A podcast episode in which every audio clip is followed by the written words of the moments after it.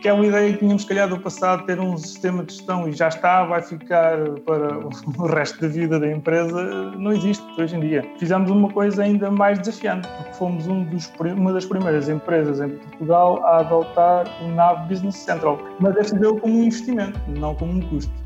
Foi exatamente ser um sistema de futuro que permitia eh, processos digitais também, portanto, basicamente assentou a digitalização de processos. Aproveitámos a implementação do Business Central para também digitalizar alguns processos que ainda eram muito com base em, em, papel, digamos assim, na versão anterior. Essa foi a grande alteração. E isto é um, um processo que está ongoing, ou seja, não parou.